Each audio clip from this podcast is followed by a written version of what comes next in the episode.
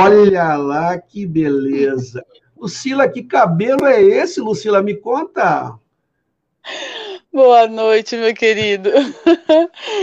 ah, momento especial, né? Tive que me produzir um pouco hoje para poder estar tá aqui, dia tão ansioso para poder estar tá nesse momento com você. Então, olha, Fiz um cabelinho hoje, um tratamento especial. Já sei porque você fez o cabelo, porque você deixou o Mike em São Paulo e está no Rio de Janeiro. Sexta-feira no Rio. Mike, fica de olho. Sila. Chovendo, né? Chovendo. é, mas eu estou aqui no Alasca, 4 graus aqui, né? 4 graus em Curitiba. Nossa. Sila, primeiro, primeiro quero te agradecer aí você ter aceito o nosso convite para bater esse papo. É, a gente tem trazido pessoas para dentro dessa live e tenho até falado para as pessoas, eu estava vendo as coincidências agora. É, eu programei 63 lives nessa primeira, primeira temporada, que termina no final de setembro, exatamente uma, uma live por ano de idade que eu tenho. E eu estou vendo aqui que você é de 7 de março de 76, quer dizer, 44 anos, e é a live número 44 ó, de live de hoje.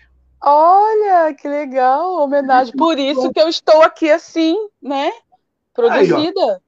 Aí, Exatamente. Então, para não fugir, eu tinha feito um perfil seu aqui, mas depois eu recebi umas informações à tarde, eu tive que mudar, tá? Você fez umas, umas brincadeiras comigo à tarde, eu falei, ah, então tá bom. Então, já que é assim, ou será. o significado do nome Lucila. Ela diz aqui o significado, que não é uma pessoa adepta a pertencer grupos, acho que não tem muito a ver com você, mas gosta mesmo de, uma, de cada coisa no seu tempo. Quando sai com alguém, especialmente paqueras, não quer mais saber de ninguém por perto. Ou seja, eu com ele, ele comigo. Uma coisa que deixa muito nervoso, muito nervosa, é ter que tomar uma decisão. Julga isso muito difícil e às vezes para fugir torna-se teimoso, preguiçoso, um pouquinho desligado. O significado do nome Lucila também, embora a tua mãe tenha dito que Lucila vem de luz e que quando você nasceu você seria iluminada, tem uma marca no mundo que diz o seguinte: que você é uma pessoa da comunicação, que você é uma pessoa da amizade, do otimismo, da despreocupação e do bom humor. Otimismo e afetuosidade são qualidades que projetam a imagem de uma pessoa popular e que alegra muito o seu círculo de amigos adora baladas e agitos, aí já não sei, onde pode demonstrar seu talento artístico. Nossa. Cabelinho está pronto para hoje, para dar, para sair. Balada pronta. Muito criativa e comunicativa, possui um charme especial que usa para conquistar o que quer. Sua descontração e bom humor a mantém sempre jovem, não importa a idade que tenha, sempre aberta a novidades, possui uma mente fértil para negócios. Seu otimismo permite que, mesmo diante das mais difíceis situações, encontre um lado positivo e anima todos à sua volta. Por ser muito extrovertida, pode passar algumas vezes por imatura, mas age com seriedade e prova o contrário, sendo responsável em todas as situações. É mais ou menos isso, Lucila? Nada disso ou não tem nada a ver? Nossa, são muitos elogios, né, para uma pessoa só. então eu não, não, seria a pessoa certa para falar que está tudo, tá tudo correto. Mas é, pode-se dizer 50% sim. Não sou muito de farra, não sou muito de balada, então esse daí entra na porcentagem que, tá, que não fala muito de mim. Mas, nossa, que legal, adorei. Eu achei Gente... que eu ia escutar outras coisas, né, mais negativas, mas você me surpreendeu. e aí, que você é de peixes, né? Você é de peixes, aliás, peixes que é o signo da minha mãe. A minha mãe também é peixes. É, o pisciano é uma pessoa muito sensível, uma pessoa intuitiva.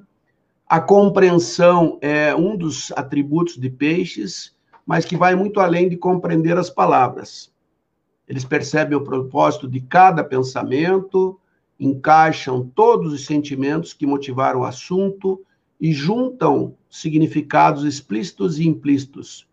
Meia palavra basta para o pisciano. O pisciano tem pouca ambição mundana, ou seja, já, já ultrapassou aquele desejo de poder, de se exibir socialmente ou de parecer melhor do que é.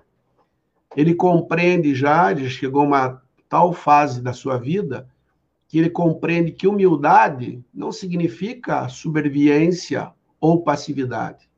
Pelo contrário, conduz à modéstia de suas possíveis virtudes e ao reconhecimento de tudo o que lhe falta. Compaixão é outra virtude dos piscianos. Como são dotados de sensibilidade para compreender os problemas dos outros e as dificuldades coletivas, podem chegar a se compadecer realmente quando sentem que o outro está sofrendo e precisando de amparo. São altruístas, entendem que os problemas individuais, os coletivos podem afligir a todos em igual intensidade. É isso mesmo, Lu? Nossa, é muito. Eu já li várias vezes sobre meu signo, mas não tão profundo como agora. Mas é, você está falando com um cara que já está dando consultoria para outros países. Estou jogando Nossa. estou fazendo tarô. Você, você, você, acha que eu sou só esse rostinho lindo? Você acha que eu sou só esse rostinho Ah, eu não sabia desses seus mistérios por trás, não, hein, Edgar? Tem que conversar mais com você sobre algumas coisas. Então, vamos lá. Nossa, vamos mas tem muito, a, muito a ver, tem muito a ver comigo. Tem muito, muito mais do que o nome, do que o significado do nome. O signo agora do peixe, você falou aí de uma forma que eu me vi totalmente. E eu, como lhe conheço, também sei que tem muito a ver com você e conheço você há muito tempo. Conheço, inclusive, na época que você não era nem casado com aquele tal de Mike, né? Desde aquela época. E Conheço você e vi você praticamente é, começando no, no handball enquanto seleção brasileira.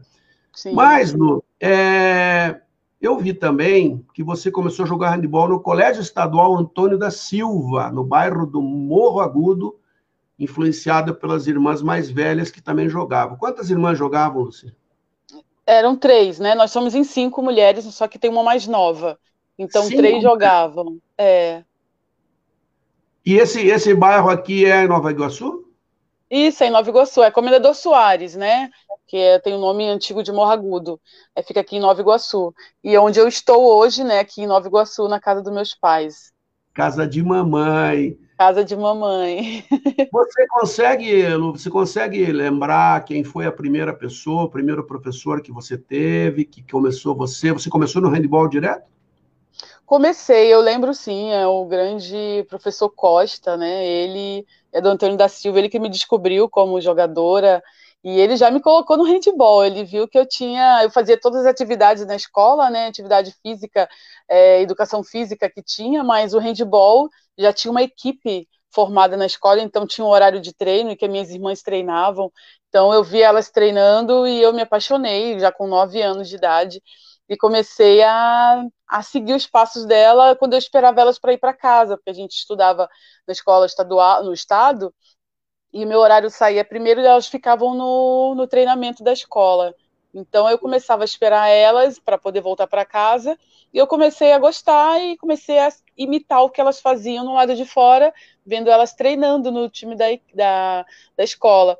E aí ele viu que eu já levava um jeitinho ali no lado de fora, então o professor Costa, assim, grande amigo meu até hoje, eu tenho um carinho muito especial por ele, porque ele me descobriu, me direcionou também, me ajudou muito na escola, na época de sair para jogar, investiu na minha família, indo lá em cima do meu pai, da minha mãe para falar, deixa que essa daí tem futuro. Então ele foi um grande, uma grande pessoa na minha vida.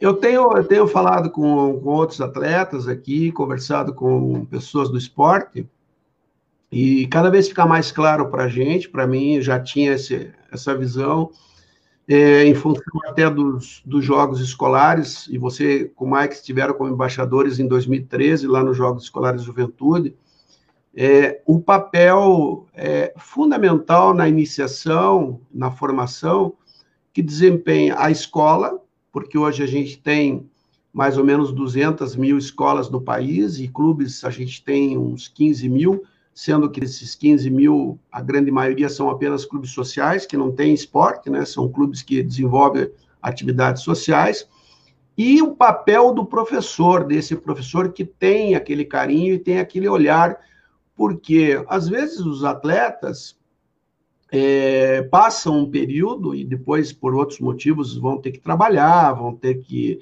mudam-se de escola, mudam do bairro, enfim.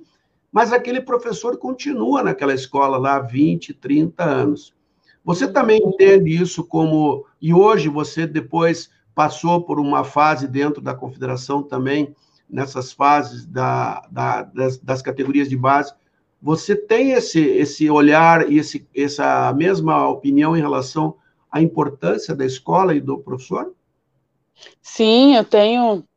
E quando eu jogava, né, ainda antes de terminar minha carreira profissional, eu sempre trabalhei para tentar ficar junto com as categorias de base, porque eu vi a importância que a escola e o professor teve na minha vida.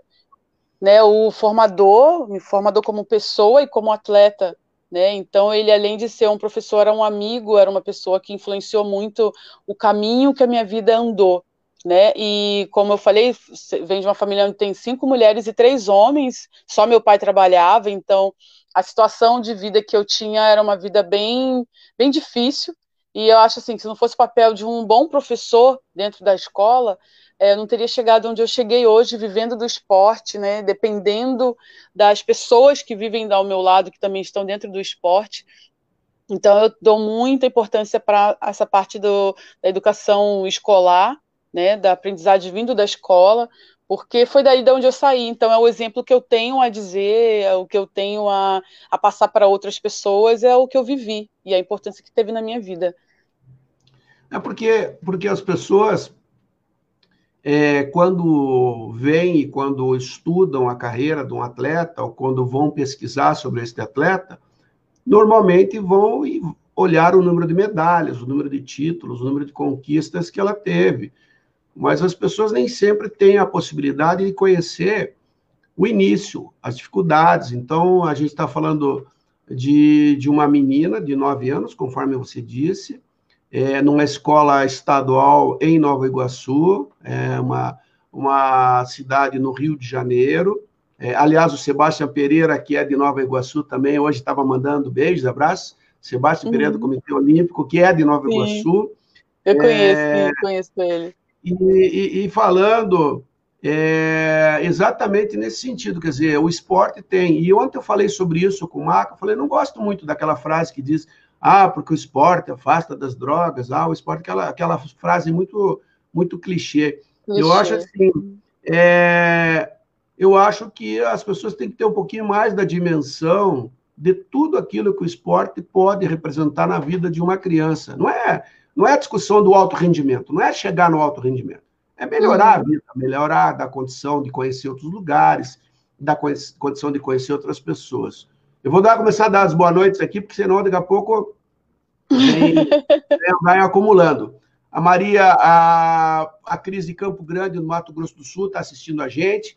Paulinho Ricardo Nunes de Campo Grande, que é presidente. O Paulinho não teve nenhuma falta, hein? Teve 44 lives, acho que o Paulinho ele entrou atrasado duas vezes, eu chamei a atenção dele, hoje ele chegou cedo. Ah, o, o professor Frumento aqui de Curitiba, também um amigo meu, porque meus amigos também têm que me cumprimentar, né? Aí uhum. vem uma amiga sua, que deve ser Patrícia Moreira, saudades Sim, Patrícia. Aí vem aqui um outro cara que também é amigo meu, que é o Rui Rajo, que é um massoterapeuta do Comitê Olímpico do Brasil. Rui, tivemos muitas aventuras. Aliás, Rui, já que você está aí na live, você podia me pagar aquele dinheiro que você perdeu jogando carta comigo lá na Venezuela, é, em 2013, quando eu ensinei você a jogar. É, então, você podia pagar aquelas, aquelas moedinhas que você perdeu. O Eliésio de Curitiba também. Ah, e o Paulinho diz assim: sempre tentei contratar a Lucila para ir para a equipe de Mirassol, junto com a Chicore e Pateta. Ela deu muito trabalho nos jogos, uma excelente. Você, você, você judiou muito do Paulinho, Lucila? Só para a gente começar a conversa. Não, não judiei muito, não. Foram poucos anos só, não passou aí de uns quatro aninhos só. Como diz a frase, quem bate não lembra, mas quem, quem apanha não esquece quem nunca. Quem apanha não, é, não esquece nunca, né? Paulinho, fica aqui a mensagem dela dizendo que não foi, por, foi, não foi de propósito, que ela ganhava para fazer isso, entendeu? e a gente fazia com amor, né? Então tinha que fazer bem feito. É isso, não tem, não tem outro jeito.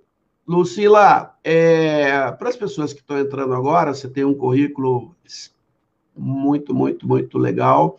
É, você tem é, três medalhas pan-americanas, você jogou Winnipeg, do 99, São Domingo, 2003, e o Rio de Janeiro jogou um pan-americano dentro de casa.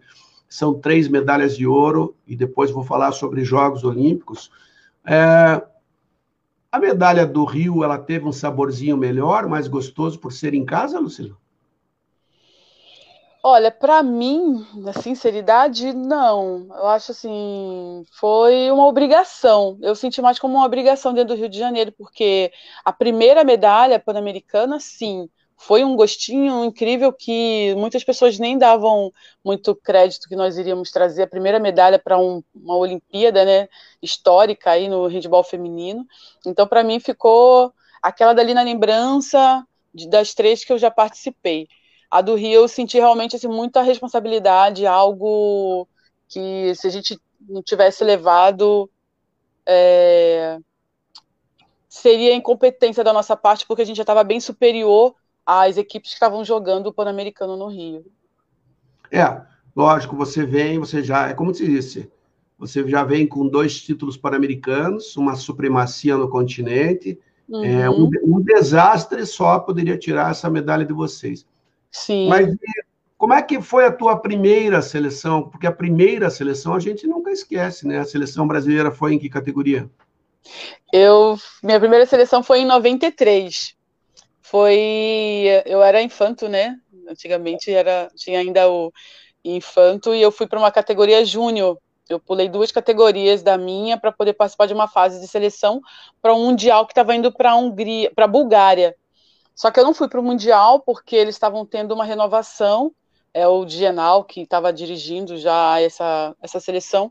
Depois de um campeonato brasileiro, o primeiro campeonato que eu participei, aí eu me destaquei nesse campeonato em 92 então ele já me chamou para a fase de treinamento, para poder estar tá fazendo uma renovação dentro da seleção brasileira.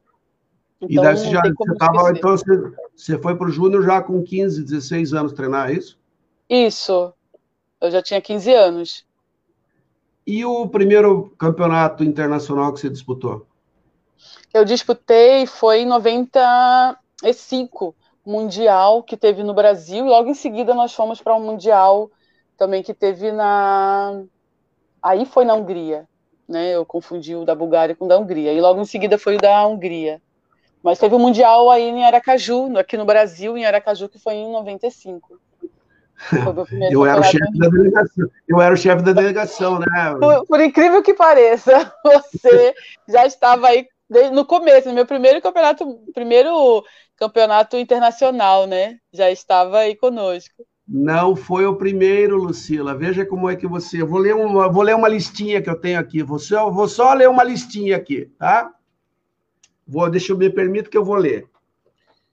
Andréa do Mirassol, Dilane do Mauá, Sayonara de Capinzal, Patrícia do Jundiaí, Dali do Mauá, Renise do Concórdia, Vanessa do Lindóia, Lucila do Nilópolis, Adriana de Sorocaba, Marisa como assistente técnica, Siqueira como preparador físico, Deise do Nilópolis, Aline do Mauá, Cíntia do Mirassol, este que vos fala como supervisor.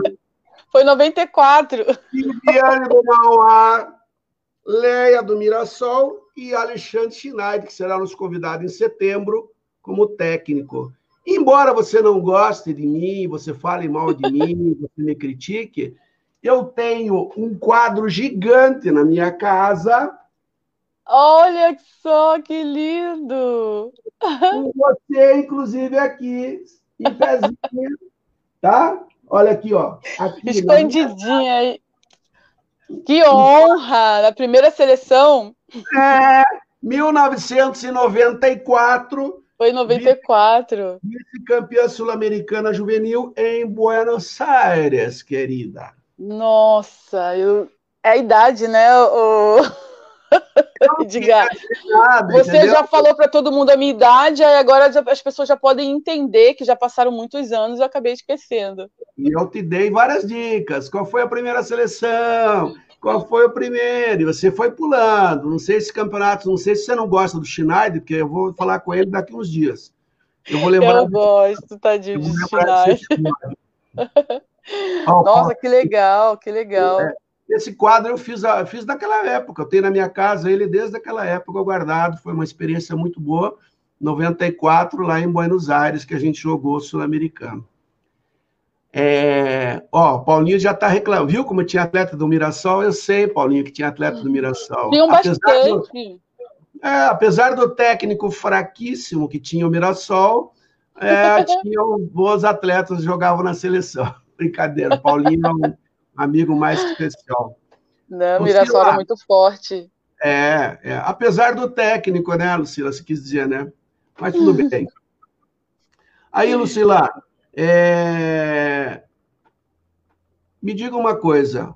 Dentro do desse processo, depois disso, você teve a oportunidade, quer dizer, oportunidade não, por mérito seu, intercalando esses, essas medalhas pan-americanas, você teve a oportunidade de disputar três Jogos Olímpicos.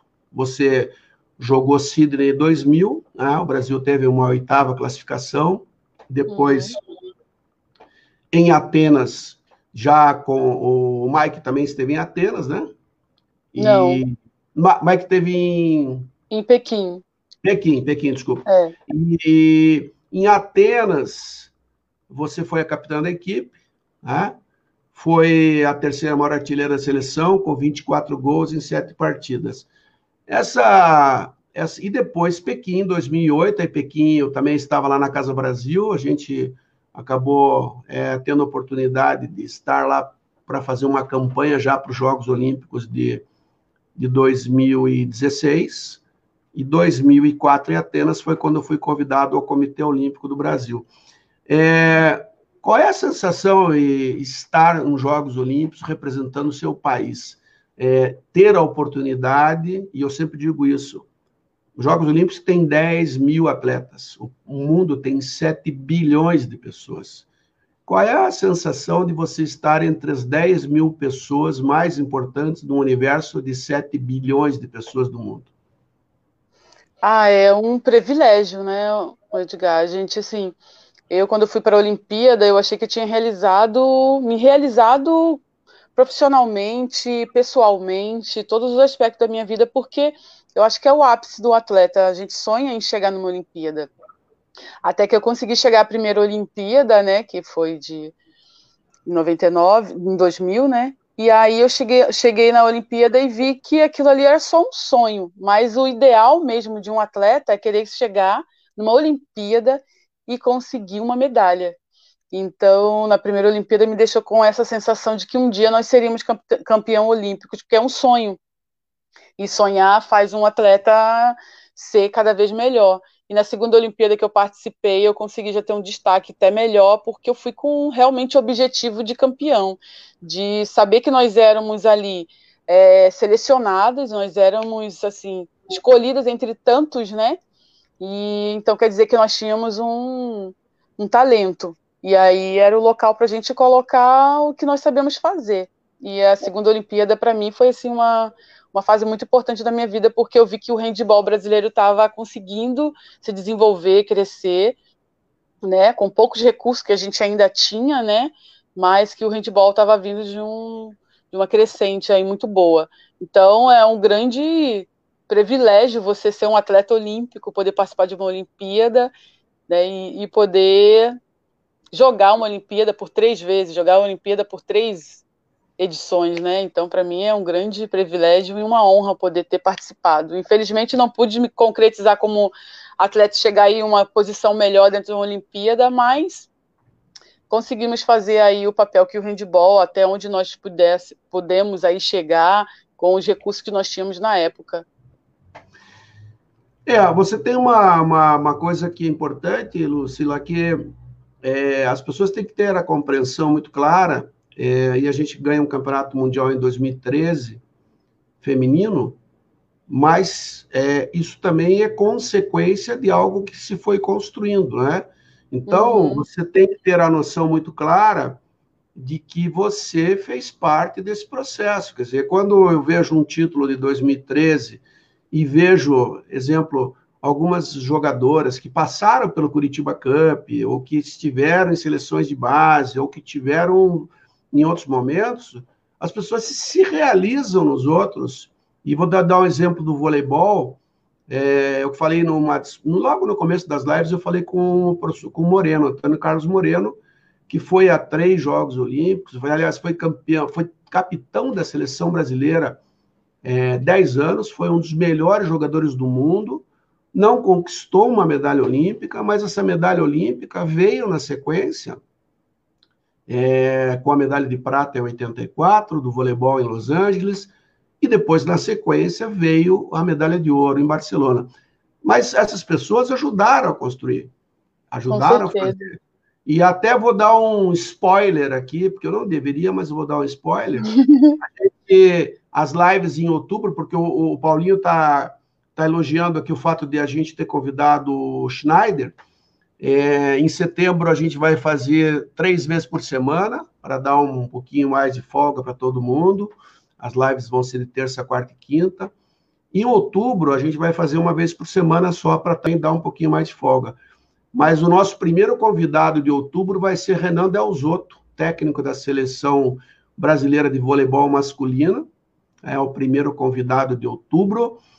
E o último, da última semana de outubro, vai ser Jordi Ribeira, ex-técnico da seleção brasileira, campeão mundial com a, com a Espanha no último campeonato mundial, que foi um dos grandes contribuidores aí com a, a, implantação de uma metodologia de treinamento no Brasil. Então, para, para os que gostam de técnicos é, e que gostam de ouvir técnicos vencedores, como atletas vencedores, Jordi Ribeira já confirmado no final de outubro. Grandes é, nomes. É, e aí, me diga uma coisa, você passou por vários técnicos nesse teu período aí, falando já de técnicos. É, você sempre procurou ter um olhar buscando as melhores qualidades de cada um deles para também ajudar na tua formação enquanto é, dirigente esportiva? Sim, eu acredito que a gente aprende sempre um pouquinho com cada um, né? Sendo que a gente às vezes não se adapta com um temperamento de um ou de outro, mas não é isso que vai formar um bom jogador, né? É o trabalho que o técnico tem para apresentar. Então, eu tive contato com muitos técnicos na minha vida, desde a minha categoria, desde a minha formação até é, quando eu já estava aí participando da primeira Olimpíada, depois eu fui para fora do Brasil, tive contato com técnicos também da Espanha, que totalmente a cultura, o pensamento é totalmente diferente do, do que a gente faz aqui no Brasil. Né? Então é importante esse olhar e poder tirar um pouquinho de cada um para você poder completar aí uma jornada de trabalho e saber como usar em cada situação de jogo. Então eu consegui aproveitar bastante é, a experiência que eu tive com cinco, seis é, técnicos que tiveram assim na minha vida de nome, que fizeram realmente diferença na minha carreira, né? Que a, a Marisa aí foi o que eu mais trabalhei mais tempo, a Marisa Lofredo. Então, uma grande técnica, uma pessoa assim, uma cabeça totalmente, né? Muito aberta. Aí vem com a cultura da Espanha, que eu tive um técnico que também era muito fechado, não era um dos técnicos tops da, da, da Espanha, mas era um técnico que tinha resultados pelo jeito agressivo de ser, de, de, de, de decidir o que quer e cobrar muito forte dos atletas. Então a gente faz uma mesclagem assim do, do conhecimento de cada um e você consegue tirar uma, uma base boa aí para poder para a formação. Você falou da Marisa, é engraçado. Esse dia eu estava buscando um livro, até falei com a Marisa, eu tenho um livro de anotações e que eu fazia um registro da. Quando eu comecei a mandar algumas informações sobre, sobre o handball, né? E aí é, a Marisa é 0001 nesse livro. A Marisa foi a primeira pessoa que eu cadastrei com quem eu comecei a ter esse, essa possibilidade de mandar material, enviar coisas para dentro da, da, do handball, de uma outra maneira que ainda era muito precária. Você trabalhou com Marisa, você trabalhou com que? Você trabalhou com Digenal, que outros técnicos você trabalhou do, do, do Brasil? Alexandre Schneider. Do Brasil, Schneider, na... eu trabalhei com Digenal, com Marisa, com Norma, é, no Mauá, né? Dentro do Brasil. Trabalhei com Rita há um tempinho, foi bem curto o tempo, mas eu trabalhei quando Guarulhos estava saindo de Guarulhos e indo para Jundiaí. Então foram esses. O Márcio, né, que me iniciou em clube, o primeiro clube que eu fui foi o Márcio Leitão, em Nilópolis. Então foram vários, clubes, vários clubes que eu passei e seleção em que tiveram aí. E o Juan Coronado também na seleção, logo quando mudou um pouco o estilo brasileiro aí para o estilo espanhol, foi o Juan que trouxe esse estilo novo para dentro do Brasil, né? Então, foram esses técnicos que eu tive aí na minha carreira. Cheguei a trabalhar um ano também com o Morten, que foi o último ano que eu já estava saindo da seleção, em 2008, a Olimpíada em Pequim, em 2009 eu já tinha saído, mas aí ele entrou e me chamou para poder só, né, fazer um trabalho inicial, porque tinha uma competição sul-americana e precisava que os atletas ainda participassem. Eu aceitei e trabalhei uns três meses com o Morten. Me diga Bastante, uma coisa. Né? É, e o tempo que você ficou na Espanha? Você ficou quanto tempo na Espanha? Eu fiquei três temporadas lá. Foram três anos, é, três anos completos na, na, na Espanha. Eu fiquei dois anos em Valência e um ano fiquei na região mais de praia, né, onde eu fui para a segunda divisão, porque eu já queria voltar para o Brasil. Aí eles me emprestaram para uma equipe para eu poder ficar mais tranquila e poder continuar lá na Espanha, né? Então eu fiquei três anos lá. E o Mike ficou um período que ele contou na sexta-feira, ele ficou um período com, na Espanha com você e retornou, é isso? Isso, é que eu fui no primeiro ano, né? E no segundo ano aí já não dava para ficar sozinha. Eu tentei ver se ele ia, só que a, ainda o Brasil não tinha assim tanto nome mas, na equipe masculina. Estavam começando a sair ainda as primeiras brasileiras, né? Fora. Então ele foi num período que não era muito bom lá na Espanha, em que ainda estava crise econômica, e acabou que ele ficou comigo lá no segundo ano, mas ficou só quatro meses, e o clube que ele ficou era um clube de da primeira divisão, sendo que era o último clube que tinha acabado de subir né, para a primeira divisão. E aí não deu certo porque teve problemas financeiros, aí com quatro meses sem receber, ele preferiu voltar né? Porque ele tinha os compromissos dele no Brasil, tinha filho e tal. A gente ainda não estava casado, então a gente namorava só. E aí ele decidiu continuar, porque ele estava iniciando aí um, uma carreira de, de sucesso aí, né? Estava começando a de, se desenvolver mais no, no esporte. Estava começando a alcançar algum, algumas áreas mais de, de compromisso dentro do, do Brasil. Aí ele decidiu voltar. Ó, Lucelso Giacomini, que vai ser um dos nossos convidados semana que vem, dizendo, pelo Grande visto, se levou na escolha da profissão. Acho que você deveria ser, não sei, acho que top model, apresentadora de alguma coisa ele está querendo dizer aqui. Ou, já Muito vai... obrigada. Você viu, Edgar, fez sucesso. Eu tinha que ter feito um look diferente hoje para poder né, uma, receber uns elogios. Deu uma passada de um ferro aí no cabelinho que ficou ótima. Ah, como eu vi você no comecinho, aquelas, aquelas unhinhas sujas ali. Você viu como é que tá? Como é que melhora? Você viu como a gente progride? Imagina se eu estou 40 anos depois, você me ver igual. Não, viu? Houve um é progresso. Não, é, só, é, só, é só olhar essa foto do juvenil aqui, você de bonezinho. Eu, eu olho agora e falo, ah, não é possível. Por isso que você não se reconheceu na foto. Não conheci mesmo. E é também a distância, né? Sabe que a vista, depois de um tempo, a gente já tem que olhar assim, ó. Nem me fale. O Elias está dizendo que essas lives aqui estão se tornando uma verdadeira lavação de roupa. Só que eu falei do Paulinho, que é que já estão defendendo. É, Lu, é, e aí, dentro desse processo ainda dos técnicos que você, que você passou, enfim, eu tive a oportunidade, lógico, conheci todos, é, Norma, Marisa, a, a, Rita, Márcio, Digenal, enfim, todos eu só não conhecia o teu técnico, os teus técnicos da Espanha.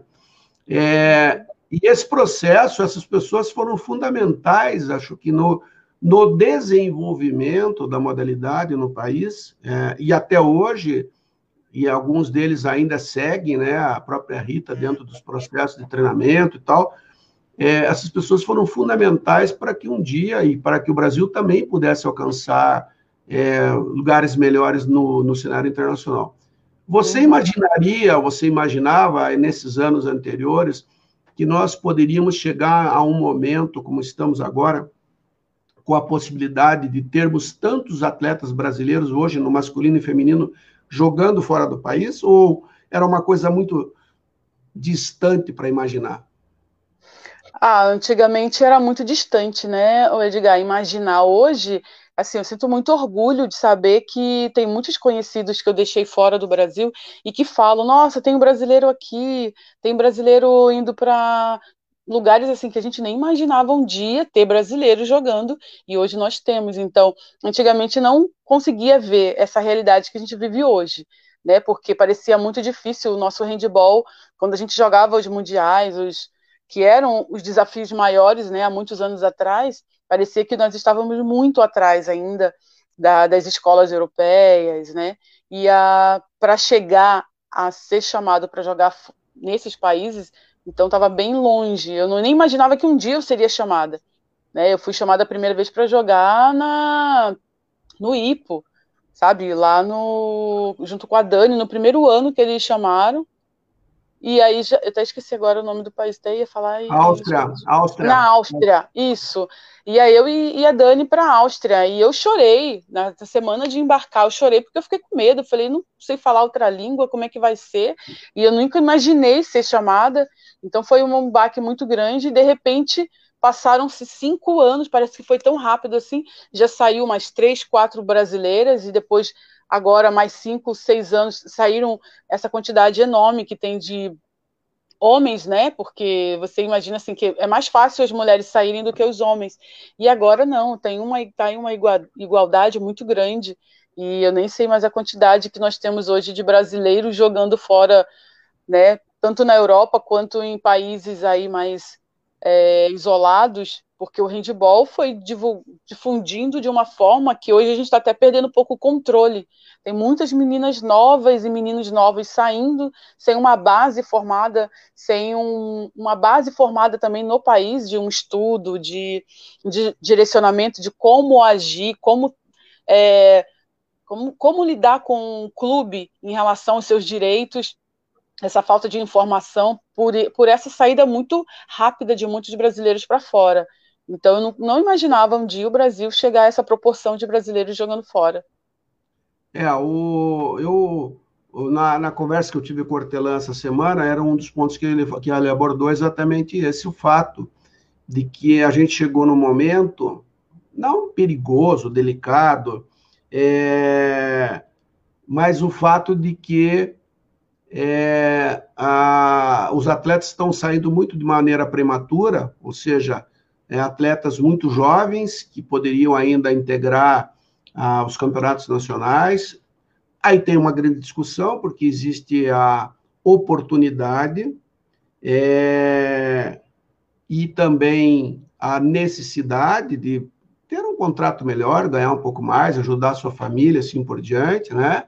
É, mas é uma preocupação, porque cai exatamente naquilo que você falou é, não se tem uma preparação em todos os sentidos, às vezes pode se ter uma preparação quase que encaminhada na, na condição física, na condição técnica, mas a dificuldade de morar fora de um país, enfrentar outro idioma, outra cultura, é muito grande. E esses muito jovens, bom. eles acabam de uma maneira muito prematura indo para fora, mas aí uma discussão muito mais ampla né, dessas oportunidades. O Paulinho está perguntando se eu tenho um levantamento. Paulinho não tem esse número é, de quantos atletas masculino e feminino hoje estão fora do Brasil, é, mas teria que ser feita uma consulta à confederação, porque ela tem um controle de registros, porque toda transferência passa, passa pela confederação e ela tem que autorizar a saída dos atletas. Então, a Confederação Brasileira de Handball é, tem esse registro sim, mas eu não tenho esse, esse número, esse quantitativo. É, é, e eu, falo, eu também eu, não tenho. É, e eu falo isso, Lucila, até aliás está me lembrando aqui, porque por conta de estudo meu, em 84, eu fui para a Bélgica, que não era um país, e não é um país de primeira linha no handball, mas na época, 84, 85, era um país que tinha a oportunidade de ter um campeonato razoável nacional, por conta de terem muitos estrangeiros jogando lá. A seleção da Bélgica era inexpressiva, e na época ainda você tinha Mundial A, Mundial B, Mundial C, você tinha até o Mundial C naquela época, e a Bélgica jogava no Mundial C, mas você tinha é, atletas de vários países. E eu fui com 26 anos e eu senti o impacto de ficar fora de casa, de ter um pouquíssimo de conhecimento do, do idioma, que depois acabei estudando lá, mas uhum. essa adaptação acho que a gente tem que ter um cuidado até na orientação dos jovens atletas brasileiros para esse futuro que vem a eles. É, quando você para para jogar, quando você parou de jogar, é, e aí você vai para uma área diretiva, uma área de direção, que hoje você também atua dentro da confederação, você não teve nenhuma passagem ou vontade de assumir ou de ser técnica de equipe, Lucila? Olha, técnica de equipe, não. Eu queria montar, ainda trabalhar com os projetos dentro de, de algumas cidades em relação à, iniciação esportiva. Eu tentei, aí tanto que meu marido veio, o Mike veio para Taubaté, eu trabalhei aqui os dois primeiros anos, trabalhando com os projetos que tinham dentro de Taubaté com a iniciação esportiva, o mini hand. Então eu cons consegui fazer isso, mas como técnica eu nunca tive assim o desejo, porque eu achava que era uma transição que tinha que ter é, etapas, né? Eu acho que pra, eu tinha que sair da cabeça de jogadora, então eu tinha que começar de base, da base para poder subir e quem sabe chegar aí numa categoria que fosse para competição. Né, porque ainda minha cabeça ainda eu fiquei uns dois três anos ainda quando eu parei pensando muito ainda como jogadora né? Então, eu no começo eu pensava primeiramente ir para a base e me formar para poder me tornar uma técnica, mas depois não consegui continuar porque já me apareceu a oportunidade, né, de trabalhar aí com a confederação através da Glória, né, que ela trabalhava já com a confederação na parte de jornalismo e aí então entrou a parte de eventos também, aí ela me chamou para ajudar e depois disso eu me, me, me encontrei nessa parte de eventos dentro da confederação para organizar os jogos, preparar as competições, receber as equipes. Então eu me encontrei aí e deixei depois os projetos de iniciação e comecei a me, envolver com o handball, né, que é o que eu sempre gostei de fazer, tá dentro da seleção, tá junto com o handball, e me proporcionou tudo isso, então eu não me senti tão afastada da seleção, não me senti tão afastada do handball, e aí eu Estou há 10 anos aí, desde que eu parei, trabalhando com, com as seleções brasileiras, com a confederação, dentro de organização de jogos. É, inclusive a gente se encontrou a última vez, foi esse ano em Maringá, né, uhum. né, no Centro-Sul americano, e tivemos a oportunidade de estar juntos também no final da Liga Nacional ano passado, lá no Pinheiros, na final entre é o a, a quadrangular final, né?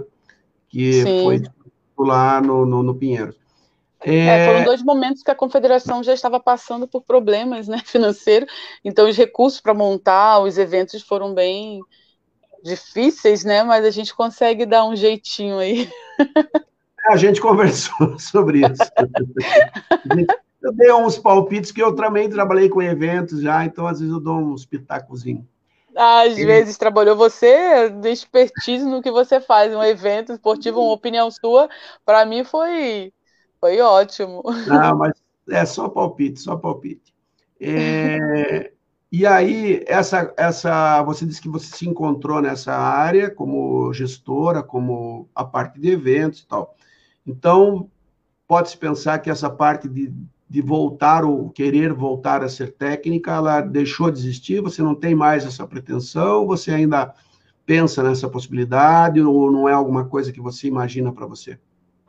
Ah, eu, eu me envolvo muito no que eu estou fazendo, né? Então, a possibilidade de pensar em algo que vai mudar o foco do que eu estou do que eu tô seguindo é, fica, um pouco, fica um pouco longe. Eu não descarto a, a, a oportunidade de se aparecer mas no momento a minha dedicação agora é melhorar a área que eu estou trabalhando para poder fazer o melhor dentro do, do que eu estou atuando. Então a área técnica agora, para mim, pensar em ser técnica, trabalhar com equipe, só se aparecer uma oportunidade muito boa em que eu possa ter alguém do lado como um professor, sabe? Trabalhar num local onde uma pessoa pudesse ser o meu guia, para eu me direcionar para ser uma boa técnica, porque eu também não quero trabalhar como técnico, trabalhar num clube, dirigir uma equipe pelo nome, pelo que eu fui como jogadora. Eu quero ter capacidade e condições de poder liderar e ter certeza do que eu estou falando e convicta no que eu vou fazer vai, vai dar resultado. Né? Então, você leu meu signo, você viu que eu sou uma pessoa, sim, decidida. Eu não li teu signo, eu, eu, eu, eu, apenas eu olho para as estrelas e faço a função e depois. E elas te respondem, e elas e te respondem. Sai as palavras da minha boca, eu nem me lembro mais, que eu, porque eu acho que é uma coisa que vem assim, sabe? E vai. Baixa. Mandar um abraço para o Jair Graço aqui de Campo Mourão, que também está com a gente. Jair Graço, é, que foi um grande goleiro, fomos campeões brasileiros juntos também. É, Kátia Helena também mandando um abraço. É, quando você falava de medalhas, eu tive um cuidado, algum tempo atrás, eu ainda estava dentro do Comitê Olímpico, eu fiz um levantamento do feminino adulto, incluindo desde 96 em Atlanta até, é, teoricamente, seria Tóquio 2020, né? E eu fiz um levantamento dos países que conquistaram medalhas em campeonatos mundiais adultos e Jogos Olímpicos. Tá? Então, quando a gente vê que nós temos hoje 190 países no mundo, e quando você fala da, da divulgação, da disseminação do handball, é... nessa minha tabela, Lucila, até para as pessoas que estão nos acompanhando entenderem, nós temos aí seis países, seis países que ganharam medalhas.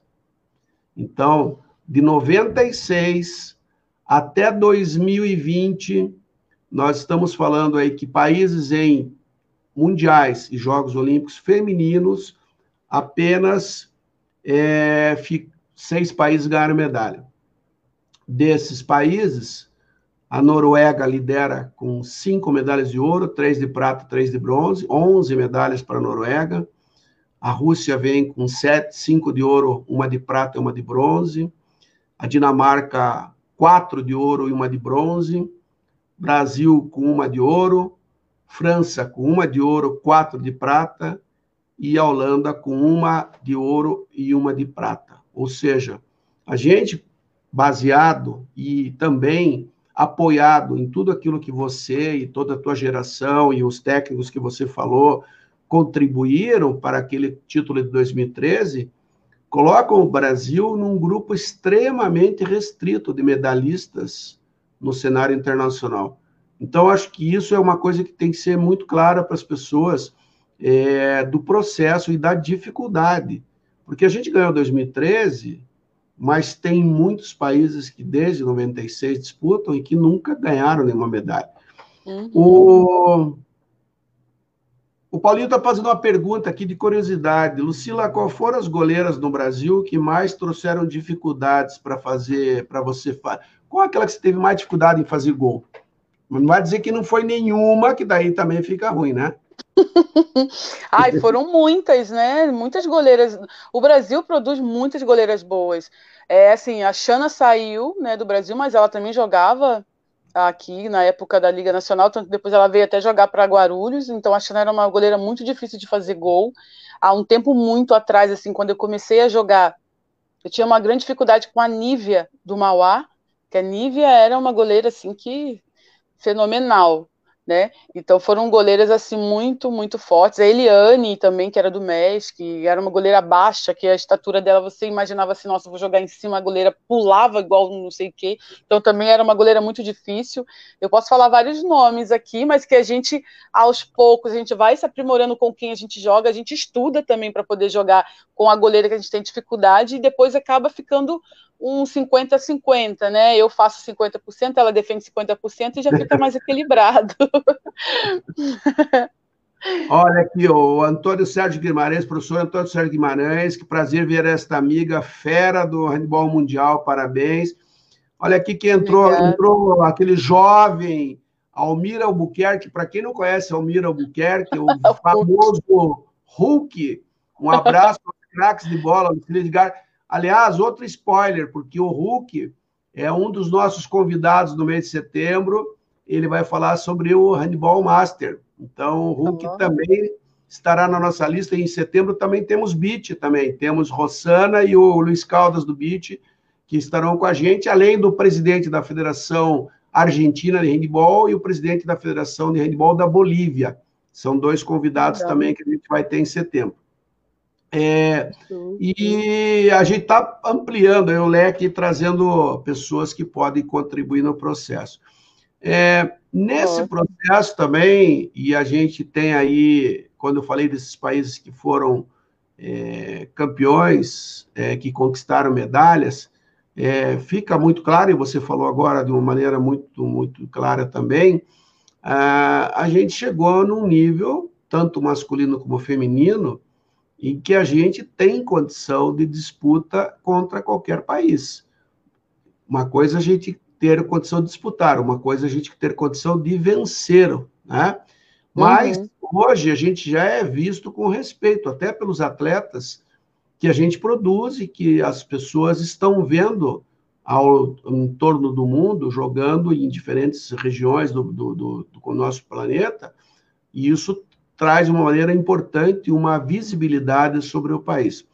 Ah, você acha que ainda hoje a gente já evoluiu mais é, na, condição dos atletas e talvez a gente não tenha evoluído tanto em relação aos técnicos brasileiros? Talvez fosse uma necessidade da gente desenvolver um grupo maior de técnicos, ou Lucila? Ah, isso, é, isso sempre foi um ponto chave no nosso handball, né?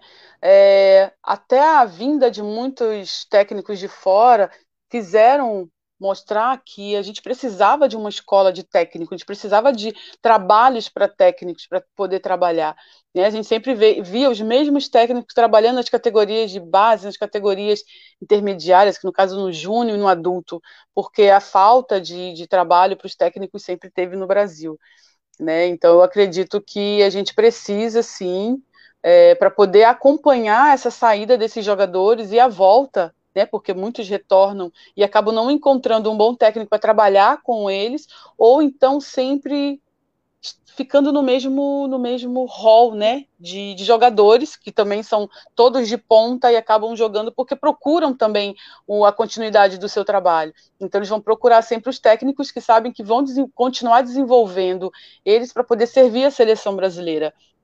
Então acho que falta sim, a gente precisa dar uma atenção melhor aí para essa formação e mais conhecimento para esses técnicos que a gente tem no Brasil, tanto feminino quanto masculino. O Eliezer dizendo que eu sou Edgar Dochossi. Ah, Eliezer, eu apenas desenvolvo um dom que me foi dado. Eu tô só. Eu, eu, eu, eu empresto minha mente para que as coisas se desenvolvam. É, eu, eu acho que você colocou a questão dos técnicos, e eu tenho insistido nesse ponto, que o desenvolvimento da arbitragem também é fundamental para que o nosso handball possa crescer, porque o handball ele tem um, ele é, ele é baseado nesse tripé que são técnicos, que são atletas e que são árbitros, que são parte importante é, do desenvolvimento, além dos dirigentes esportivos.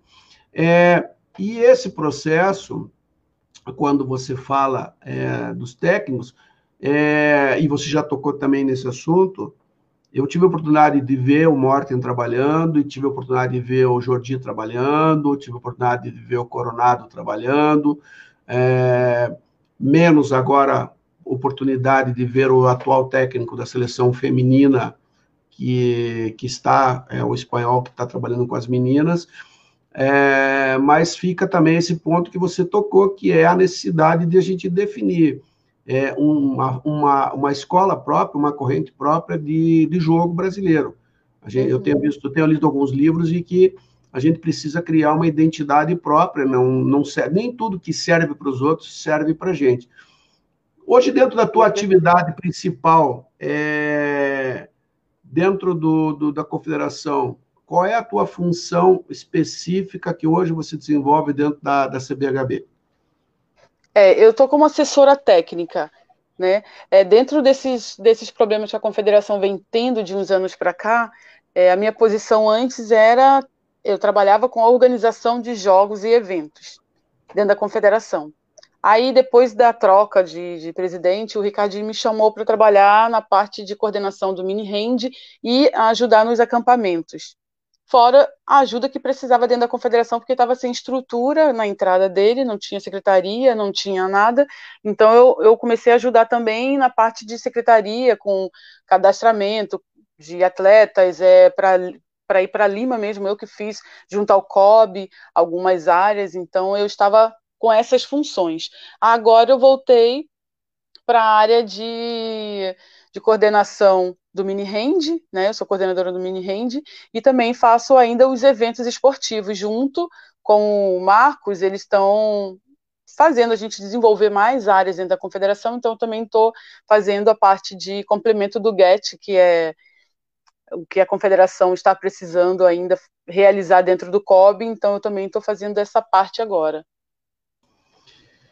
Para as pessoas que estão acompanhando, o GET é uma, um programa do Comitê Olímpico do Brasil que estabelece é, alguns critérios é, dentro da para as confederações e elas uhum. têm que à medida em que elas pontuam dentro deste deste programa que é um programa de gestão e transparência, é, quanto mais você pontua, mais você tem possibilidade de receber recursos do Comitê Olímpico do Brasil. Então, isso vai desde a adequação do site, vai até as publicações, vai até da formatação, da, da presença de atletas do colégio eleitoral, tem todos os pontos que são importantes para que uma confederação possa melhorar o seu ranking dentro do Comitê Olímpico do Brasil. É, e agora é... eu estou aprendendo e estou achando super interessante, porque a gente vive de um lado tantos anos, né, como atleta, e a gente não vê não lê, a gente não abre o site da confederação, a gente não lê a gente como atleta, ou então hoje, né, eu trabalhando mais nessa parte de gestão, a importância que é você conhecer os direitos, conhecer o estatuto, você conhecer tudo que envolve uma confederação brasileira. Só o tempo mesmo que faz a gente querer pegar um pouco mais de experiência, e eu tô, tô gostando de entender melhor mais essa, mais essa área aí, que estão tentando me me colocar, me ensinando, e eu estou muito contente com estar tá aprendendo tudo isso, e porque eu sei que vai poder ajudar o handball, e é o que eu venho, fazendo todos esses anos, é tentar ajudar o handball de alguma maneira, como eu fui como jogadora e hoje desse outro lado. É, o, o Paulinho comentando aqui, o Hulk também, a questão, há muitos anos atrás, o professor Pablo Greco já falava sobre uma Escola Nacional de Treinadores, é, agora tem, recentemente, a Confederação fez um curso online para técnicos, tivemos aí mais de 5 mil inscritos de vários países, inclusive, e acredito que o Washington está trabalhando nisso, é, dentro desse processo, e, lógico, tem que ser dado uma formatação e uma oficialização para isso. Tem é, o, o, próprio, o próprio Hortelã comentava agora há dois dias atrás que ele já tem uma associação de técnicos de São Paulo que estão desenvolvendo, é, e dentro desse processo a gente tem aí, lógico, uma responsabilidade muito grande. O Edson Vassen, quem está com a gente aqui também, que já foi meu atleta, foi prefeito de cidade, gestor, pergunta o seguinte: durante o período de atleta, você conseguiu estudar e fazer cursos durante o período que você jogou, tanto no Brasil como no exterior? Lucila, isso foi dificultado por essas constantes viagens e mudanças? Como é que foi essa relação? Agora estou entrando mais nas perguntas finais para a gente já poder é, encerrar aqui, que a gente já vai bater uma hora aqui de conversa. Uhum.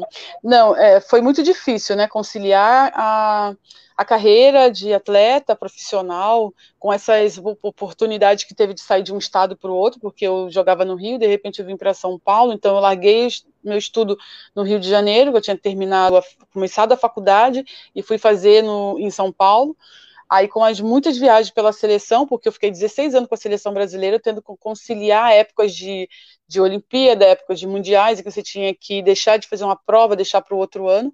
Mas eu consegui terminar né, o, o, meu, minha graduação, me formei em professor de educação física, fiz é, mais um ano e meio de fisioterapia, eu fui tentando fazer outras faculdades dentro das possibilidades como atleta, que a gente tinha oportunidade de ter bolsa de, de, das faculdades, então a gente tentava pegar essas oportunidades que o handball nos dava, né? É, eu falo eu porque eu também eu sempre incentivei muitas amigas, então eu sempre falo nos davam porque eu incentivava, porque por mais difícil que fosse, a gente tinha que pensar na nossa carreira futura. Na Espanha eu consegui fazer um curso de espanhol, né? No tempo que eu fiquei lá, não tinha muito o que fazer, porque se eu tivesse que fazer um outro curso, uma pós, alguma coisa, eu tinha que me dedicar mais tempo para isso, e lá nós treinávamos três períodos, porque eles colocavam um período de nutrição, a parte de é, você entender melhor o que você está consumindo, o que você tem que fazer como um, um período de treino, então era muito pesado, então muita coisa que eu consegui fazer realmente foi um curso de espanhol fora, mas eu consegui aproveitar o máximo que o handball me proporcionou na época que eu jogava para estudar e fazer dentro no Brasil essas faculdades que eu conseguia aí através de bolsas de estudo. Me diga uma coisa, e as filhas vão jogar o quê? Ou já estão jogando? já a maior já está jogando handball na escolinha, nos projetos que tem dentro de Taubaté, então ela joga aqui e, handball. E a pequena já brinca. Pai? Foi influenciada pelo pai ou pela mãe?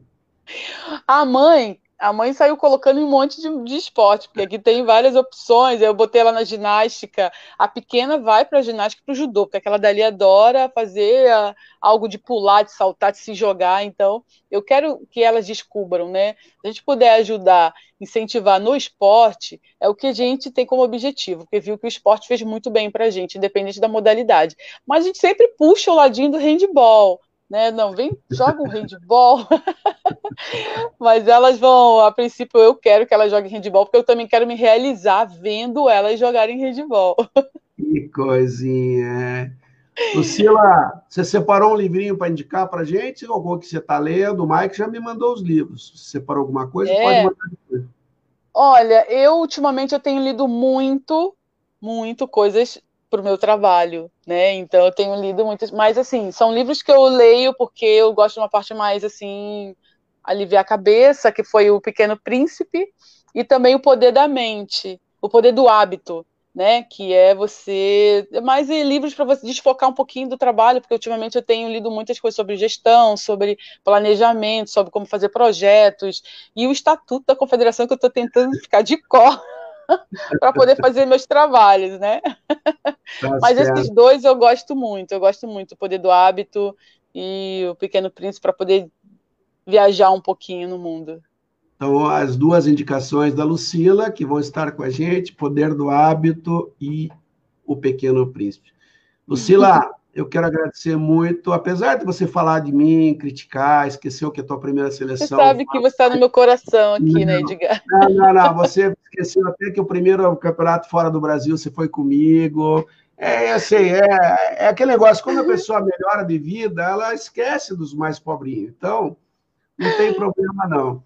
Eu quero te agradecer Nunca. muito, eu quero te agradecer bastante é, por ter aceito esse convite. A gente sempre teve um carinho muito grande. Você sabe que você sempre vai poder contar comigo na hora que precisar, é, para tirar as dúvidas e para a gente conversar e bater papo. É, Segunda-feira, às 20h30, eu vou receber três feras da comunicação, são três jornalistas com quem eu tive a oportunidade de trabalhar no Comitê Olímpico do Brasil. Tive a oportunidade de trabalhar com Cláudio Mota, que hoje trabalha numa empresa de comunicação, o Luiz Carlos Pinto, que foi nosso assessor de imprensa em vários eventos internacionais, e o Marcelo Valença, que hoje é da Record, da, da rede da TV Record, que também na área de editoria de esportes. É, e quero agradecer e deixar para você para fazer o teu agradecimento final, agradecendo aqui a presença do Almir, do, do, do, do Hulk, do Marcelo Stamp, é, também do Maurício Coronado, Paulinho, Maria, Ivete Balém, que todas as lives está com a gente. Para você, para você finalizar. Ah, eu agradeço de coração, Edgar, pelo convite, principalmente assim, pelo convite amigo, né? Pelo tempo que nós temos de, de convivência no handball, que o handball proporciona isso daí, são as amizades, né? E, e esse carinho. Então, eu agradeço por você lembrar de mim, poder me convidar aí para fazer parte seletiva dessas lives, né? Porque eu fico honrada e agradeço a todos que participaram aí, que tiveram aí dando força para o nosso esporte, para para o crescimento do handball. Eu sei que você fala de todos os esportes em geral, né? Mas a gente tem que acabar puxando um pouquinho para nossa modalidade, que é o que eu amo. E eu agradeço as pessoas que estiveram presentes hoje e estão acompanhando aí as lives relacionadas ao handball. Bom, agradeço de coração a você. Não saia daí, porque a gente vai encerrar e vai fazer uma resenha aqui. Você só foi convidado porque o Mike me pôs uma graninha na mão, eu sou altamente corruptível, entendeu? Então... Foi o contrário, você está falando, foi o contrário, você só chamou ele por minha causa. beijo! um beijo, obrigado por tudo.